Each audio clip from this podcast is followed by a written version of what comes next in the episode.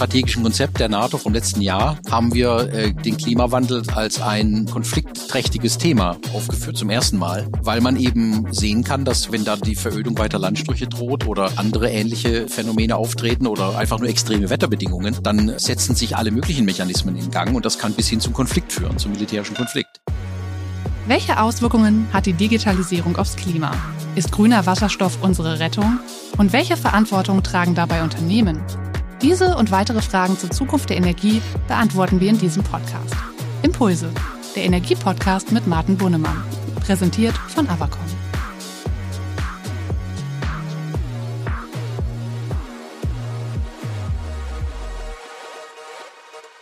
Hallo, schön, dass ihr heute wieder bei der neuen Folge unseres Energiepodcasts Impulse dabei seid dem Podcast rund um das Thema Energiewirtschaft. Ich bin Martin Bundemann, CEO des Energieversorgers Avacon und ich darf heute mit Michael Rühle sprechen. Michael Rühle ist Leiter des Referats für Klima- und Energiesicherheit bei der NATO und wir wollen heute beleuchten, weshalb der Klimawandel nicht nur ein ökologisches und ökonomisches Problem, sondern zunehmend auch ein Sicherheitsrisiko darstellt. Ich freue mich sehr, dass wir mit Herrn Rühle ein sehr versierten Kenner der Sicherheitsfragen der NATO zu Gast haben und dass wir auch mal die geopolitische Seite der Energiewirtschaft, Energieversorgungssicherheit noch mal stärker beleuchten können.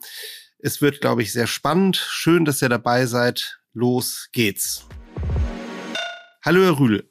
Ich freue mich sehr, Sie heute als Gast begrüßen zu dürfen. Und wenn ich darf, Herr Rühle, stellen Sie sich doch einmal kurz unseren Hörern und Hörern auch persönlich vor. Ja, hallo Herr Bunnemann. Äh, ich freue mich sehr auf das Gespräch und ich danke Ihnen für die Einladung. Äh, ich bin Leiter des Referats für äh, Klima- und Energiesicherheit in der sogenannten Emerging Security Challenges Division der NATO, also der Abteilung für neue Sicherheitsherausforderungen. Und ich bin seit fast 32 Jahren bei der NATO und habe die erste Zeit meines NATO-Daseins als Redenschreiber für sechs Generalsekretäre verbracht. Das hört sich sehr beeindruckt an, ganz nah am Zeitgeschehen. Herr Rühle, 30 Jahre NATO. Ähm, vielleicht können Sie zum Einstieg, auch weil das nicht ein Thema ist, was wir alltäglich diskutieren in der Energiewirtschaft, uns auch etwas erzählen über die NATO, vielleicht bisschen zur Geschichte und was Sie in den 30 Jahren an Veränderungen bei der NATO erlebt haben. Ja, die NATO ist, äh, wie der Name sagt, North Atlantic Treaty äh, Organization, ist also eine Organisation der zur Verteidigung der nordeuropäischen und europäischen Staaten, die also sich seit äh, 74 Jahren äh, hier zusammengefunden haben. Äh, Gerade erst ist Finnland als 31. Mitglied hinzugekommen, also wir sind immer noch im Wachstum begriffen. Und der, die Hauptaufgabe der NATO ist, äh, ein Bündnis eben, äh, wie man von einem Bündnis erwartet, ist es die Mischung aus politischer Konsultation über alle Sicherheitsfragen unter der Sonne, aber eben natürlich auch die konkrete militärische Zusammenarbeit soll heißen gemeinsame Übungen, gemeinsame äh, Beschaffung, äh, gemeinsame Strategieentwicklung und so weiter. Und ereignet hat sich in den äh, 30 Jahren natürlich sehr, sehr viel. Eigentlich hat sich alles verändert. Äh, die politische und militärische Agenda der NATO ist immer breiter geworden. Im Kalten Krieg war es eigentlich nur Verteidigung und Abschreckung gegen einen Gegner. Es wurde dann immer breiter nach dem Ende des Kalten Krieges. Wir haben äh, Peacekeeping auf dem Balkan betrieben. Wir haben dann Krisenmanagement in Afghanistan gemacht äh, nach den Terroranschlägen des 11. September. Äh, wir haben Piraterie bekämpft am Horn von Afrika. Äh, und wir haben sogar äh, Hilfsflüge für Erdbebenopfer in verschiedenen Ländern organisiert.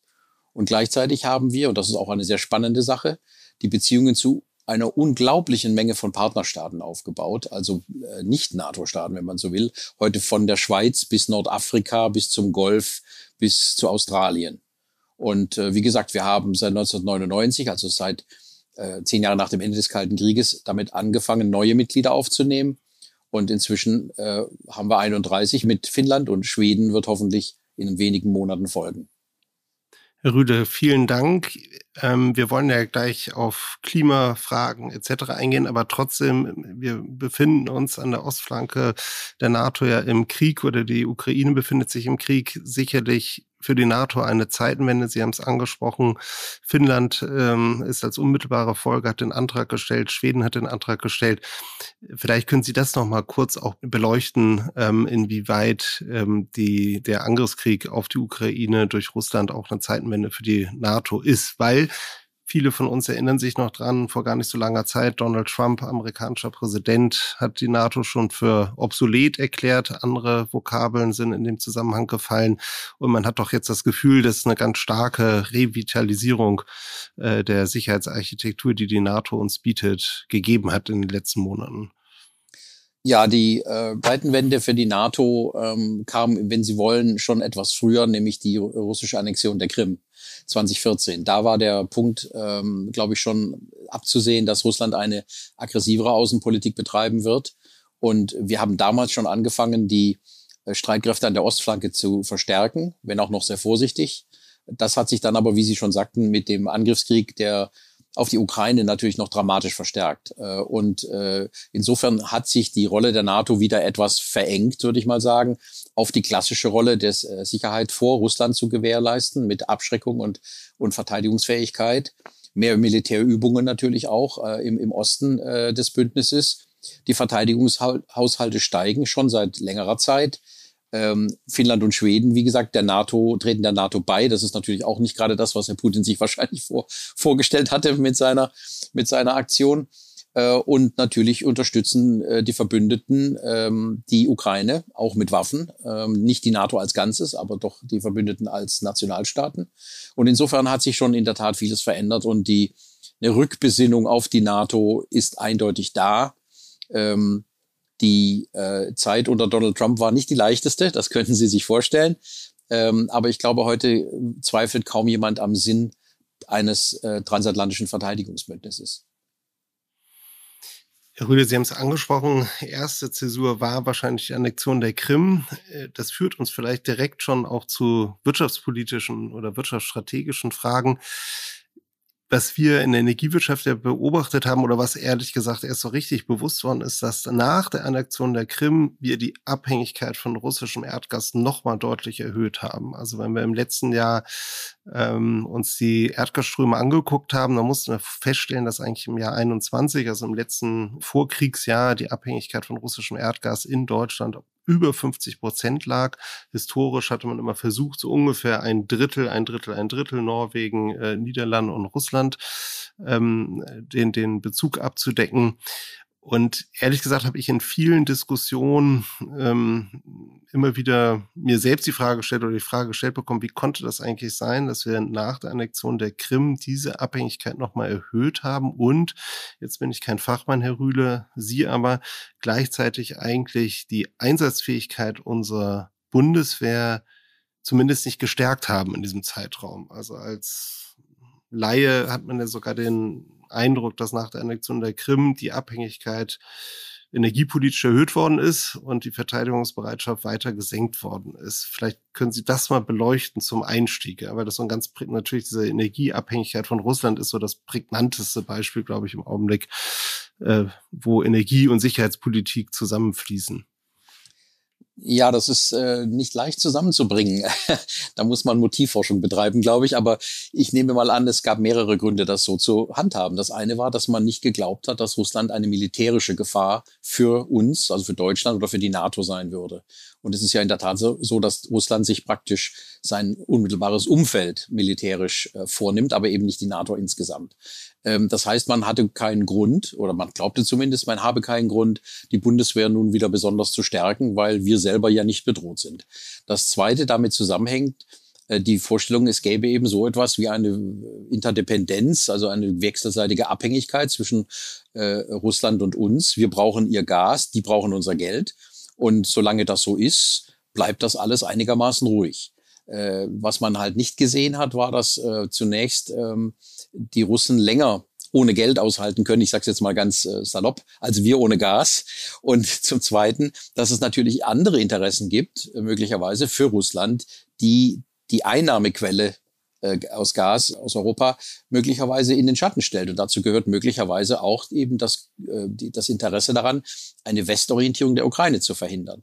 Dass man eben dafür bereit ist, einen Preis zu zahlen, jetzt auch im Sinne von Sanktionen, von Ölpreis, äh, Oil Price Cap und wie wir das alles mach, äh, nennen, dass Russland eben bereit ist, diese Bürde zu tragen, um, um andere Interessen durchsetzen zu können. Und ich glaube, diesen Zusammenhang hat man lange nicht gesehen. Und ein weiteren Punkt, den man eben nicht gesehen hat, ursprünglich war ja die äh, Nord Stream 1 Pipeline dazu gedacht, äh, quasi die Ukraine zu umgehen, weil man in Russland wie auch in Deutschland gesagt hat, na, die Ukraine, die es ist ein unsicherer Kantonist. Also gehen wir drum rum. Das machte noch irgendwo ja nachvollziehbar Sinn. Es wurde aber immer deutlicher und schon bei Nord Stream 2 war das schon abzusehen, dass es eben die Umgehung der Ukraine äh, war eben ein, auch ein russisches, ein russischer Schachzug, um eben dann die Ukraine möglicherweise unbestraft, ungestraft militärisch angehen zu können. Da wurde also äh, der, der, der, die Ukraine nicht, war nicht mehr ein, ein unsicherer Kantonist, sondern sie war möglicherweise ein Opfer. Und da hat man, glaube ich, nicht hingeguckt, weil man dachte, bisher lief es doch immer gut, bisher hat Russland immer geliefert und bisher hat Russland sich auch nicht allzu sehr an seinen Nachbarn äh, vergriffen. Also machen wir so weiter. Das ist dann natürlich jetzt seit dem 22. Februar letzten Jahres. komplett anders. Nicht?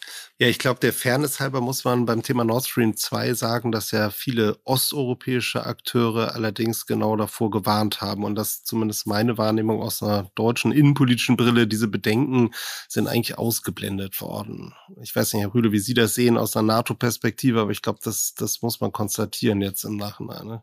Das muss man sehr wohl. Und wir hatten die Debatte über Sinn und Unsinn äh, russischer Abhängigkeiten oder Abhängigkeiten von Russland zu Genüge auch in der NATO. Das können Sie mir glauben. Und natürlich waren da die, die Gräben ähnlich äh, gezogen wie anderswo in der Politik. Äh, Deutschland hat halt immer darauf hingewiesen, Energie ist eine wirtschaftliche Transaktion, die man nicht militarisieren sollte. Das ist sicherlich per se nicht falsch. Aber äh, die Osteuropäer haben eben darauf hingewiesen, dass sie selber vielfach Opfer der russischen, wie man das so schön heißt, Weaponization of Energy geworden sind. Und insofern sprachen sie aus Erfahrung. Wie bewertet man eigentlich aus der NATO-Perspektive die jetzige Abhängigkeitssituation? Also wir haben ja die Abhängigkeit von russischem Erdgas sicherlich deutlich reduzieren können, zumindest für Deutschland, aber ganz Osteuropa ist ja eigentlich strukturell, infrastrukturell immer noch nach wie vor abhängig von den Strömen. Ähm, wir haben eine Riesenabhängigkeit eigentlich bei dem ganzen Thema erneuerbare Energien von Rohstoffen außerhalb Europas oder außerhalb der NATO-Staaten auch. Also da sehe ich eigentlich das nächste Abhängigkeitsthema. Wir haben auch dieses Thema der Abhängigkeit für Chipproduktion, wo wir extrem abhängig sind von Taiwan wenn da es zum Konflikt kommt, bricht eigentlich ja große Teile der europäischen Industrie, was die Notwendigkeit von Einsatz von Chips äh, also bedingt zusammen. Wie wird das eigentlich aus NATO-Sicht beurteilt?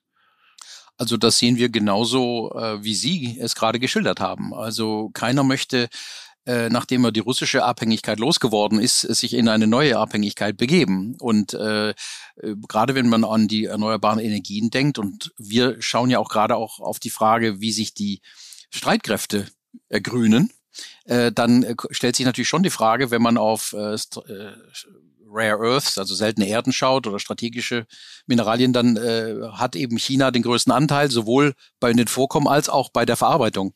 Und äh, natürlich möchte keiner dann abhängig von China werden, nachdem wir jetzt gerade endlich etwas von der russischen äh, Abhängigkeit weggekommen sind.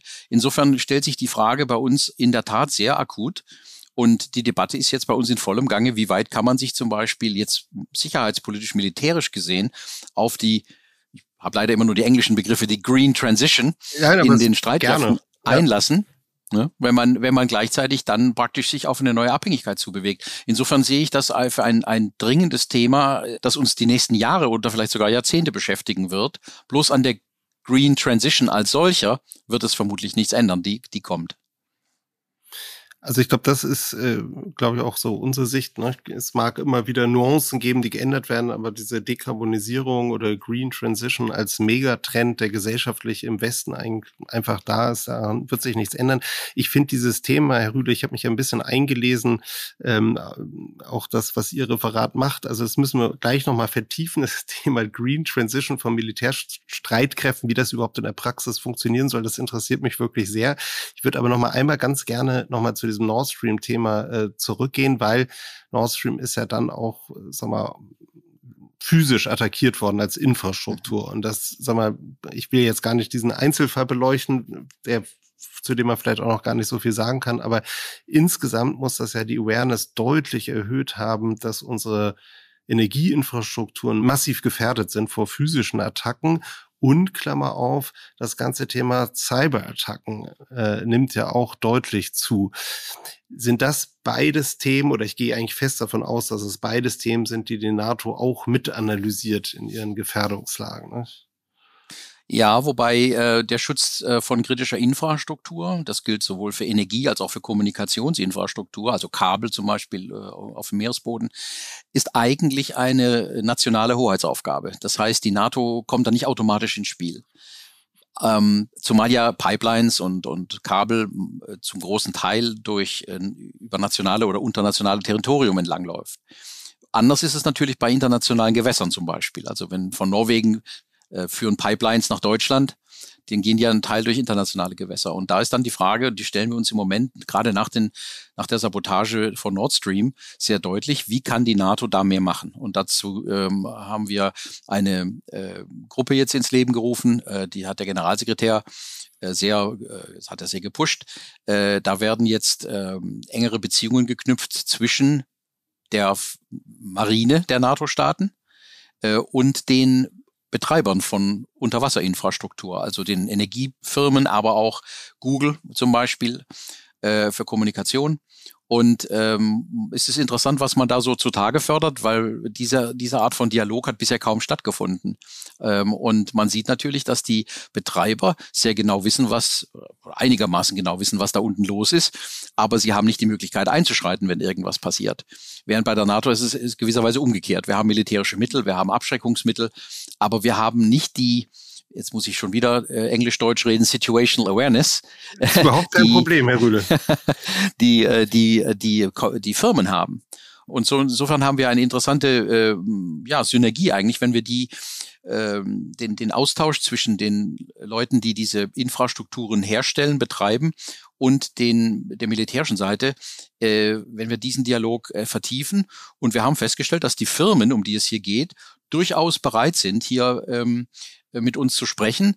Äh, es ist nie ganz leicht für eine Organisation wie die NATO, äh, die ja 31 Mitglieder hat, ähm, den Austausch von, sagen wir mal, vertraulichen Informationen zu organisieren. Das ist nicht so, nicht so einfach. Aber ich glaube, das bekommen wir mit der Zeit alles hin. Und das würde hoffentlich dazu führen, dass wir die Infrastruktur zumindest äh, in internationalen Gewässern besser schützen können. Um das Problem der nationalen Infrastruktur äh, kommen sie aber nicht herum. Die, da müssen sich die Firmen kümmern. Ja. Müssen die Nationalstaaten selbst. Ja. Aber wie, äh, wenn, vielleicht äh, können Sie mal ein Beispiel geben, wie schützt man denn eigentlich diese Unterwasserstrukturen? Ob das jetzt Erdgaspipelines sind oder große Kabeltrassen oder Ölleitungen. Wie, wie funktioniert das dann eigentlich in der Praxis in internationalen Gewässern? Also physisch können sie sie kaum schützen, da, da, da, da müssen sie eher ähm, auf, auf Abschreckung gehen. Das heißt, sie haben Sensoren, sie haben Unterwasserdrohnen ähm, Drohnen und so weiter, die eben da entlangfahren und gucken, was los ist. Und wenn dann was Verdächtiges dort gefunden wird, meistens sind das ja Dinge wie Müllsäcke oder was auch immer, äh, dann wird das eben gemeldet und dann kann man versuchen, die irgendwie äh, zu, zu bergen. Ähm, dann gibt es eben auch noch bei Kabeln vor allen Dingen natürlich Redundanz. Da hat man halt mehr als ein Kabel. Wenn also ein Anker von einem Schiff ein Kabel zerreißt, äh, dann hat man noch eine Reserve und äh, heute äh, hat man sehr viel Redundanz. Google hat uns mal ein exzellentes Briefing gegeben vor ein paar Monaten, äh, mhm. wie die das so organisieren. Und dann kommt noch dazu, dass natürlich ähm, äh, heute Möglichkeiten bestehen, wenn Sie zum Beispiel an Satelliten denken, kommerziell genutzte Satelliten, dass man sich auch ein Bild von der Meeresoberfläche machen kann und manchmal, wenn man Glück hat, auch sehen kann, dass hier verdächtige Schiffe irgendwo operieren. Und äh, das kann, das kann man also auch mit zivil, also mit kommerziell ähm, zu kaufenden Daten machen. Und äh, insofern sind die Firmen teilweise recht gut im Bilde, was da so alles läuft. Aber Sie haben gesehen bei der Nord Stream-Untersuchung, die läuft immer noch. Man weiß immer noch nicht ganz ja. genau, was da vorgefallen ist. Und es zeigt eben, dass es da noch Lücken gibt. Vielen Dank, Herr Rüde, für die Einschätzung. Gibt es eigentlich noch andere neuralgische Punkte für die Energieversorgung Europas, die wir vielleicht gar nicht so auf dem Radar haben? Also Nord Stream Pipeline, gibt es noch andere große Pipeline-Strecken? ich glaube nicht, dass Pipeline das Hauptproblem ist. ist ähm, Sie haben ja schon Cyber erwähnt. Und ich glaube, das Hauptproblem für unsere Energieinfrastruktur heute und auch morgen wird Cyber sein. Äh, die Cyberangriffe finden unentwegt statt. Also allein dieses Hauptquartier, aus dem ich jetzt hier gerade spreche, in Brüssel, wird jeden Tag hunderte von Malen angegriffen. Ähm, und es ist natürlich die Versuchung sehr groß, äh, da was äh, zu, zu machen äh, von, von Böswilligen. Äh, das Problem haben wir auch in der Zukunft, wenn wir weggehen von Pipelines, wenn wir zu Erneuerbaren gehen. Äh, ja. Da haben wir ja auch sehr komplexe Verteilungssysteme. Äh, Smart Grids und was, wie es alles heißt, schon wieder Deutsch, Englisch. Aber ähm, wir haben hier äh, unglaublich viele Ansatzpunkte für Cyberhacker. Und wenn Sie dann mal denken, in 20 Jahren haben wir in jedem Haus sogenannte Smart Meter. Ähm, also wir würden uns keinen Gefallen tun, wenn wir nur auf die physische Unversehrtheit hm. der Infrastruktur gucken, sondern wir müssen vor allem auf die, auf die elektronische Unversehrtheit gucken. Und da sind sehr viele, wahrscheinlich auch teure Investitionen notwendig. Da kann ich Ihnen nur zustimmen, zumindest für den Bereich, den ich überblicken kann, der Energienetze. Das ganze Thema Energiewende wird nur funktionieren, wenn wir die ganzen Energieinfrastrukturen hochgradig digitalisieren, um diese ganze kleinteilige Welt überhaupt steuern zu können. Und damit wird natürlich die Anfälligkeit deutlich erhöht. Das ist in, in den alten analogen Energieinfrastrukturen war sicherlich leichter, die zu schützen, als die sehr komplexen, dezentralen ähm, ja, mit, mit vielen Hunderttausenden Einspeisern, Ausspeisern, Smart Grids haben sie genannt, Smart Mietern.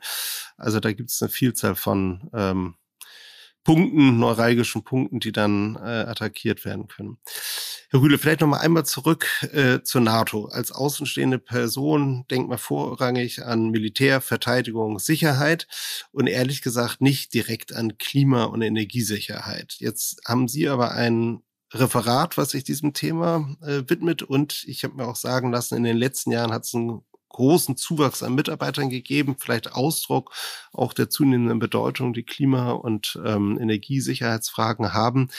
Ähm, vielleicht können Sie das mal skizzieren, was Sie in Ihrem Referat eigentlich alles für Themenstellung äh, bearbeiten für unsere Zuhörerinnen und Zuhörer.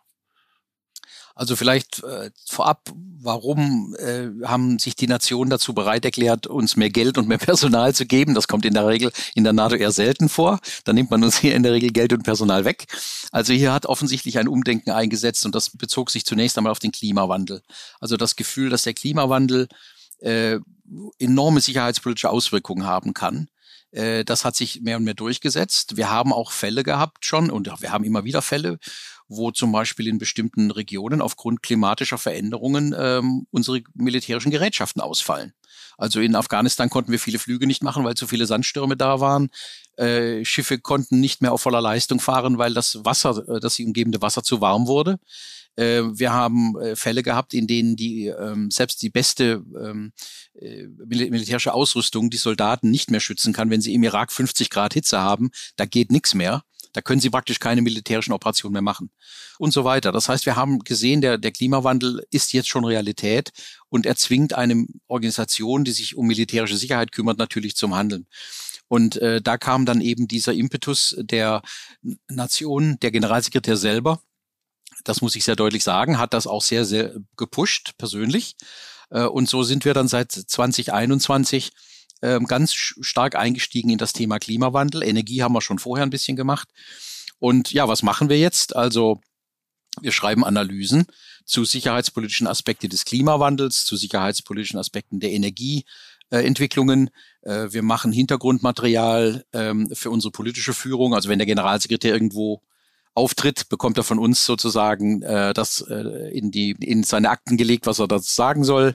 Wir beantworten allerlei öffentliche Anfragen, wir halten Vorträge zu den Themen Energie und Klima, wir bewerten Vorschläge, die kommen von Wissenschaftlern, die äh, Projekte machen möchten im Rahmen unseres Wissenschaftsprogramms, also zum Thema Klima und oder Energie. Da gucken wir dann drauf und bewerten die. Ähm, wir versuchen vor allen Dingen auch, was gerade was Klima angeht, im Haus, also in der NATO selber, alle Teile des Hauses äh, dazu zu bewegen, Klimabelange einzuarbeiten in alles das, was sie tun. Also die Verteidigungsplaner müssen gucken künftig, wie Klima sich entwickelt und wie das ihre Arbeit beeinflusst. Die Rüstungsplaner müssen da müssen da gucken. Äh, die Leute, die ähm, zum Beispiel die NATO-Übungen entwickeln, äh, die müssen gucken, dass sie mehr Klima- und Energieelemente in die Übungen einbauen. Aber das heißt natürlich, ich muss diese Leute, auf gut Deutsch gesagt, belabern, dass sie das tun.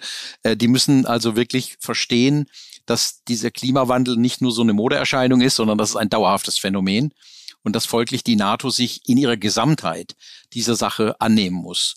Und das hat bisher relativ gut geklappt. In den zwei Jahren, seit wir das erst auf der Agenda haben, das Thema Klimawandel, haben wir eine ganze Menge erreicht.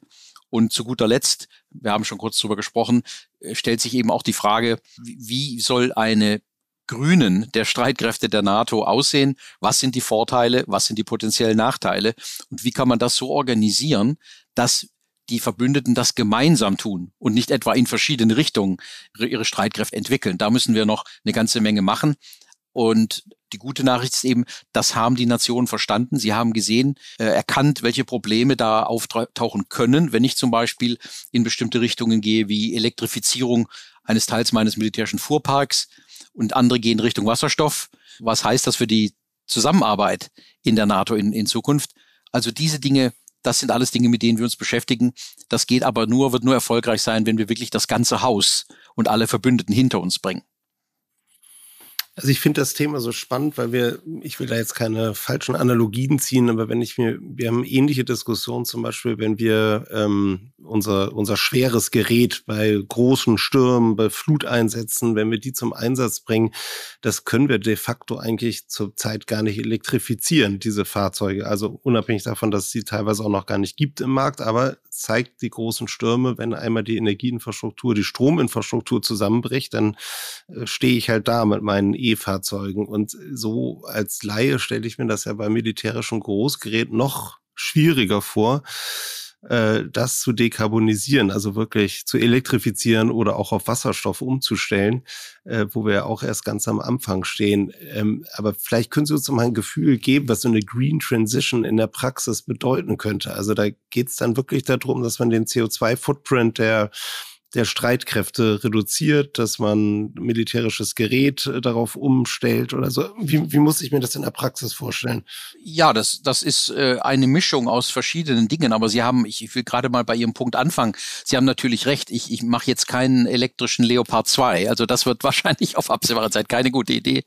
Äh, aber ähm, wir fangen klein an. Ähm, wenn Sie zum Beispiel, und das haben wir in Afghanistan gesehen, die größten Verluste haben bei eigenen Leuten, bei der Bewachung und beim Transport von Treibstoff, dann überlegen sich natürlich, wäre man nicht besser dran, wenn man weniger Treibstoff zu transportieren hätte.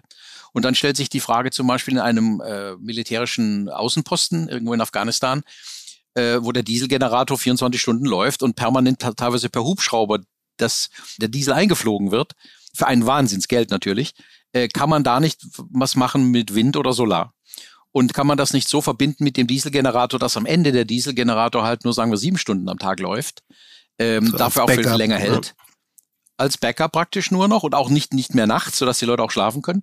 Ähm, und wir haben das getestet. Wir haben diese Dinge getestet. Wir haben erstmal gemerkt, die Militärs messen nicht. Äh, denn die Leute, die das Benzin oder den Diesel ähm, in Empfang nehmen für ihre jeweiligen äh, Einheiten, die kümmern sich nicht, wo das herkommt. Das kommt halt. Die, die beantragen das, müssen es auch nicht bezahlen. Das kommt halt. Und deshalb haben die nie gelernt zu zählen. Also ich sage es mal so, weil es wurscht war, was sie da, was sie da verbraucht haben. Das hat sich jetzt heute geändert. Also die, äh, die Streitkräfte gucken ganz genau hin, wie viel verbrauche ich äh, unter welchen Bedingungen und was kostet das und so weiter und so weiter. Da haben wir also schon mal ein bisschen äh, einen ersten Erfolg gehabt und wir haben dann auch gesehen, wir können den Dieselkonsum dramatisch runterfahren, wenn man äh, Erneuerbare mit hinzunimmt. Das, wie gesagt, nur im ganz kleinen Bereich.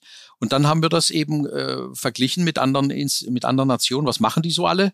Und da kommen halt äh, interessante Dinge raus. Äh, die Amerikaner machen in ihrer Marine alle möglichen Versuche, äh, auch die Italiener zum Beispiel in, mit, mit Biotreibstoffen. Ähm, mhm. Am Anfang gab es auch Probleme, weil das kam ja von, wo da praktisch Lebensmittel wurden dafür ja praktisch äh, benutzt. Das kann man heute anders machen. Man äh, macht Wasserstoffexperimente, man macht, äh, manche wollen auf kleine Reaktoren raus. Ähm, aber es gibt eine ganze Menge. Und äh, was da schon läuft, experimentell allerdings, muss man ganz klar sagen. Wir wollen jetzt eine Art von Kompendium machen, eine Art Datenbank, wo äh, in die einfach die Nationen ihre Erfahrungen einspeisen, so dass wir also nicht das Rad zweimal neu erfinden müssen, sondern dass jeder schauen kann, welche Entwicklung hat funktioniert, welche hat weniger funktioniert. Und dann über die Zeitachse wird es dann, glaube ich, mehr Grün im Militär geben.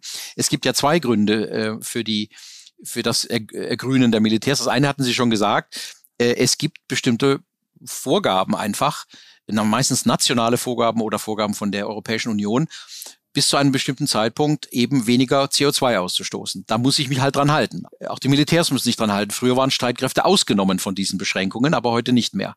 Das heißt, da habe ich eine Art Gesetzesvorlage, an die ich mich halten muss. Und das Zweite, wie ich schon sagte, je mehr ich wegkomme von zum Beispiel Diesel, äh, umso ähm, größer ist die Möglichkeit, die logistischen Anforderungen herunterzufahren.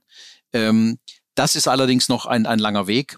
Und wie gesagt, wir diskutieren sehr sehr äh, lebhaft in der NATO, welche Art von äh, äh, Militär wir haben wollen. Für mich ist das Entscheidende nicht, ob Elektrifizierung gewinnt gegen Wasserstoff oder umgekehrt, sondern für mich ist die äh, entscheidende Frage, dass die Nationen gemeinsam in die gleiche Richtung gehen müssen. Denn sonst haben wir eine Situation, wo dann, ich sag's mal jetzt ins Unreine, ein gepanzertes Fahrzeug äh, in den Osten Europas verlegt wird in einer Krise und man feststellt, dort ist gar keine Vorrichtung. Und das ist unsere große, äh, unsere große Sorge im Moment, dass die Nationen je nach Größe, je nach finanzieller Ausstattung äh, mehr oder weniger grün werden und wir dann eine Mischung haben, die sehr schwer zusammenzuhalten ist. Wir haben dann eben die, die, die neuen Systeme, die sagen wir mal die, die grünen Systeme und dann eben, wie wir das im, wieder im Englischen nennen, die Legacy Systems, die mit Diesel die oder Kerosin oder sonst wie fahren. Die, oder die stark fossil sind. Ja. ja, und dann haben wir ein Problem.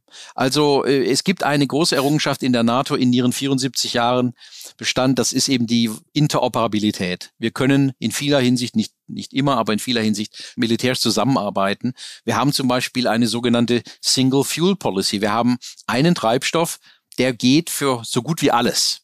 Ist nicht optimal im Sinne von Sauberkeit, aber es ist und für Einsatzbedingungen wahrscheinlich optimal, ja. Ganz genau.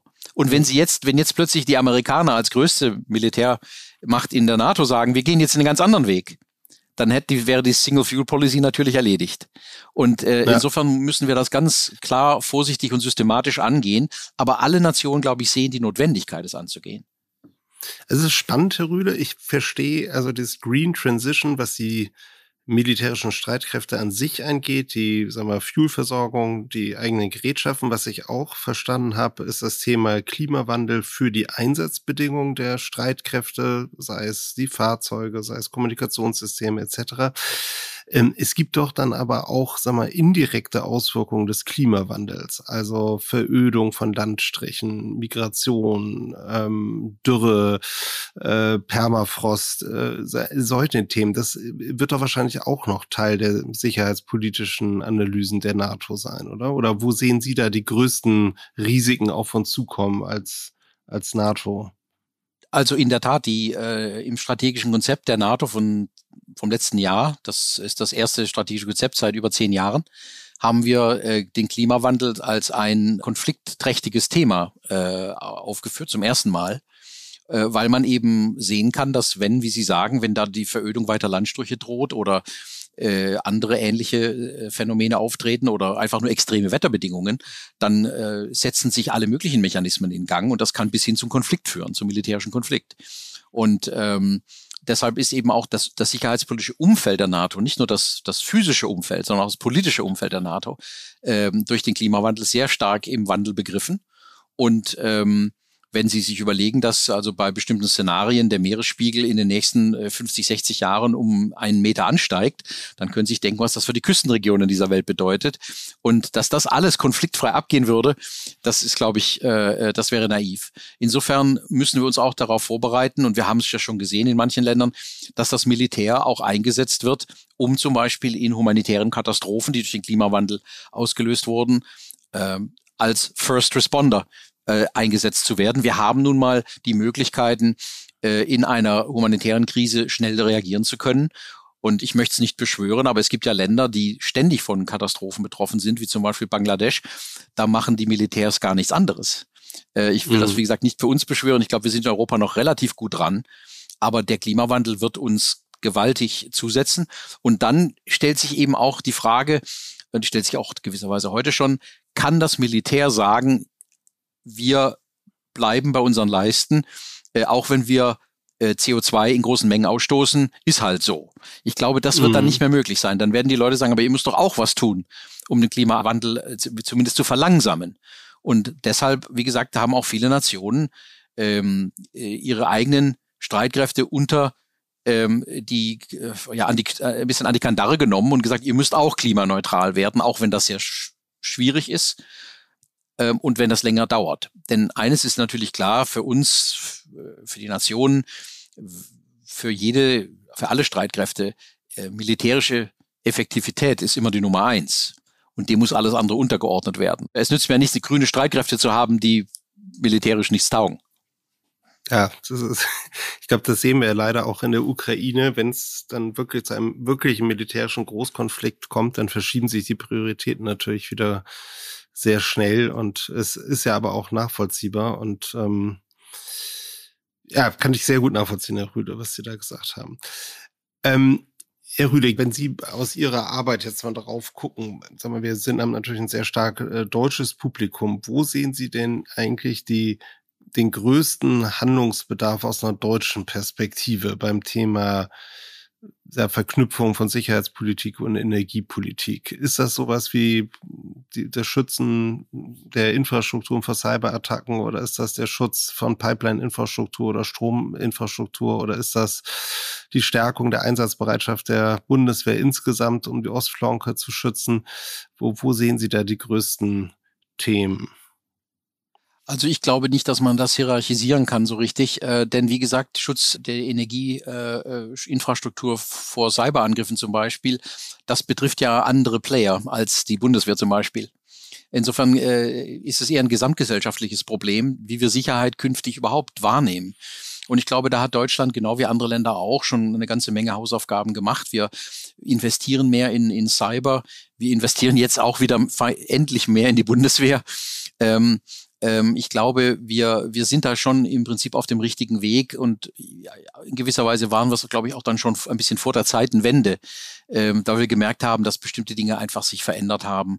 Ähm, ich finde eben, was wir in den nächsten Jahren noch deutlicher sehen, und ich habe es schon erwähnt in Bezug auf Unterwasserinfrastruktur, wir brauchen einen Dialog äh, zwischen äh, der NATO, zwischen den nationalen Streitkräften, äh, den Energieversorgern, den Internetversorgern und so weiter. Das heißt nicht, ich, ich will diese Themen nicht militarisieren, aber ich glaube, es, man muss einfach genauer hingucken, wer kann wie wem helfen. Und da brauchen wir mehr. Ich denke an die nordischen Länder, die ja diesen Begriff der Total Defense, also eine Art Gesamtverteidigung haben. Das geht bis hin zu der Frage, und das kommt bei uns langsam jetzt, glaube ich, auch, wie kann man zum Beispiel Kindern in der Schule besser beibringen, mit Desinformation auf dem Internet umzugehen. Also wir haben hier, ich glaube, ein ganz breites Feld. Ähm, und äh, die Akteure müssen zusammenkommen. Äh, und das können sie nur, wenn sie keine Vorteile gegeneinander haben.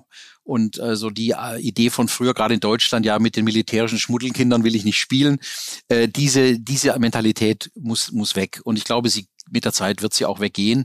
Und wie Sie gerade auch zu Recht sagten, der der Ukraine-Krieg hat auch, glaube ich, zu einem Umdenken beigetragen. Äh, ich kann mir meine sicherheitspolitische Lage nicht einfach aussuchen. Bestimmte Dinge kommen einfach auf mich zu. Und dann brauche ich einen Baukasten äh, aus Instrumenten, der, der funktioniert. Und ich glaube, die, auch die Deutschen können sich dem nicht mehr verschließen. Die alte Ideologie, wir machen das alles mit wechselseitiger wirtschaftlicher Abhängigkeit, da bricht dann der Weltfrieden irgendwie aus. Die kann man, glaube ich, beerdigen. Die hat man beerdigt. Äh, und jetzt geht es darum, wie kriege ich für eine moderne Sicherheitspolitik alle Akteure an einen Tisch. Vielen Dank, Herr Rüde, für die Einschätzung. Ähm, Nochmal einmal eine Nachfrage zu dem Thema. Führt das dann nicht eigentlich auch zu einer stärkeren Deglobalisierung wieder. Also, dass wir uns wieder, sag mal, auf unseren, nicht nur den heimatlichen Wirtschaftsraum, aber es gibt dieses Nearshoring und Friendshoring als Begriffe, dass wir wieder Produktionsketten enger, auch geografisch enger zusammenführen, dass wir gucken, dass wir eben nicht von ewig langen Lieferwegen abhängig sind. Ist das eine Begleiterscheinung, die Sie dort auch sehen? Ja, ich glaube schon, äh, wobei ich selbst nicht weiß, wie weit man das treiben kann. Also ich glaube, China wird noch lange unser größter Handelspartner sein. Und äh, aber ich glaube, es, es gehört dazu. Es ist Teil eines äh, neuen Bewusstseins, dass zum Beispiel wirtschaftliche Verflechtung nicht automatisch zu mehr Frieden und und, und Verständnis führt, sondern dass eben Energieabhängigkeit, wir hatten ja schon diskutiert, Energieabhängigkeit zum Beispiel, auch äh, den Energieproduzenten möglicherweise in Versuchung bringen kann, militärisch äh, oder sonst wie irgendwie Druck auszuüben. Also insofern ist es Teil einer neuen, eines neuen Verständnisses von Sicherheit. Ähm, aber ich glaube nicht, dass es eine Entglobalisierung geben wird. Ich meine, Globalisierung ist ein, ein Prozess, der läuft seit über 100 Jahren Und im Großen und Ganzen hat er uns sehr viel geholfen. Und wir sollten jetzt nicht so tun, als wäre der nur mit Negativen behaftet. Ja. Aber bestimmte Exzesse, und Sie haben es ja angesprochen, wenn ich zum Beispiel an die Covid-Pandemie denke, wenn wir dann feststellen, alle unsere Medikamente kommen aus Indien oder China, dass man da bestimmte Dinge äh, einschränken muss, genau, das ist nicht mehr akzeptabel. Und dass man sowas erstmal problematisiert und auch problematisieren kann, ohne dass einem gleich äh, äh, irgendwelche sinistren Motive unterstellt werden, das ist doch schon mal was. Ich denke noch an die Zeit, als ein deutscher Bundespräsident abdanken musste, weil er mal sagte, wir, wir interessieren uns für äh, offene Handelswege. Äh, ja. Also insofern. Das ist noch gar nicht so lange her. Ja. Ja, Nein. Herr Rühle, ganz vielen Dank. Herr Rühle, wir müssen äh, zeitlich leider langsam zum Ende kommen. Sie sind seit 32 Jahren in der NATO äh, tätig. Jetzt will ich gar nicht den Blick in die nächsten 30 Jahre äh, werfen, weil wir wissen alle nicht, was auf uns zukommt. Alles hochvolatil, auch sicherheitspolitisch. Aber wenn wir mal fünf Jahre in die Zukunft blicken, das Thema Energiesicherheit, Klimaschutz bei der NATO, was würden Sie sich dort wünschen? Also ich wünsche mir im Prinzip, dass, dass wir auf dem Weg weitergehen, den wir jetzt einschlagen oder eingeschlagen haben, dass wir ähm, eine, eine viel engere Verknüpfung haben mit den anderen Akteuren auf diesem Feld, also sprich vor allen Dingen mit der Industrie, mit den Operateuren, die, die unser, unser Leben ja letzten Endes am Laufen halten, indem sie äh, Kommunikation ermöglichen und Energieströme ermöglichen, äh, dass wir da einfach noch mehr äh, erreichen können und im gleichen Atemzug natürlich die Kooperation mit anderen Institutionen, also mit der EU und vor allem auch mit einem, äh, einem Laden, den ich auch sehr, sehr schätze, die Internationale Energieagentur, denn die hat sehr, sehr gute Daten. Und äh, dass wir eben regelmäßigen Austausch haben mit diesen äh, Akteuren, denn dann, dann kriege ich ein Gesamtbild, das es mir eben erlaubt, äh, auch die NATO eventuell so zuzuschneiden, dass sie da noch einen Mehrwert bietet. Äh, die Hauptlast oder die Hauptaufgabe der NATO wird auch künftig, glaube ich, die militärische Verteidigung und die Abschreckung sein. Also das, was wir machen, wird nicht zum zentralen Mittelpunkt der NATO gehören. Aber da wir heute als äh, als eine Institution äh, aus 31 Mitgliedstaaten, da unsere Streitkräfte heute ganz stark abhängig sind von ziviler Infrastruktur, immer mehr als, äh, als früher, müssen wir einfach darauf achten, dass wir mit den Leuten, die diese zivile Infrastruktur am Laufen halten, eben äh, im bestem Einvernehmen sind. Vielen Dank, Herr Rühle. Das heutige Gespräch mit Michael Rühle hat uns, glaube ich, erste Einblicke gegeben, wie denkt die NATO über Energiesicherheit, wie denkt die NATO über Klimaschutz nach. Ich fand das hochspannend. Ich glaube, es war auch sehr spannend für viele Hörerinnen und Hörer, die sich nicht tagtäglich damit auseinandersetzen. Ganz herzlichen Dank für Ihre Zeit, Herr Rühle. Großartig, dass Sie heute zu Gast waren. Großes Dankeschön auch an alle Hörerinnen und Hörer da draußen für eure treue Begleitung. Das war's für heute von uns. Wir hören uns hoffentlich bald wieder in der nächsten Folge. Herzliche Grüße, bleibt gesund und auf bald. Impulse, der Energiepodcast mit Martin Bunnemann. Jeden ersten Dienstag im Monat. Damit ihr keine Episode mehr verpasst, abonniert jetzt diesen Podcast. Außerdem freuen wir uns über eure Bewertung. Bis zum nächsten Mal. Dieser Podcast wird produziert von Podstars bei OMR.